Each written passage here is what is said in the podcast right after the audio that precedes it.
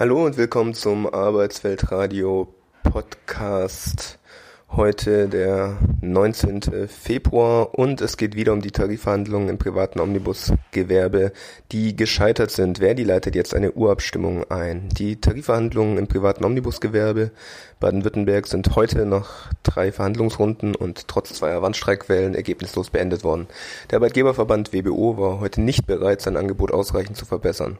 Angeboten wurden 3,0 und 2,3 Prozent bei einer Laufzeit von 26 Monaten. Dies würde die Lohnschere zum kommunalen Nahverkehr weiter öffnen. Die Verdi-Tarifkommission hat dann nach einem letzten Einigungsversuch am Abend das Scheitern der Verhandlungen gestern erklärt. Die Gewerkschaft wird nun ab nächster Woche die Einleitung der Urabstimmung in den Betrieben vorbereiten. Damit wäre auch unbefristete Arbeitsniederlegung im Busverkehr möglich. Andreas Schackert, Verdi-Verhandlungsführer, sagt dazu, wir hatten gehofft, dass das Signal aus den Betrieben in der letzten Woche deutlich genug war. Offensichtlich kam die Botschaft aber noch nicht bei allen Arbeitgebern an.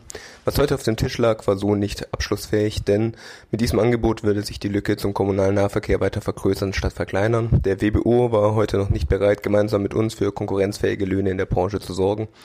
So werden die Arbeitgeber die fehlenden 800 Fahrerinnen und Fahrer nicht gewinnen können.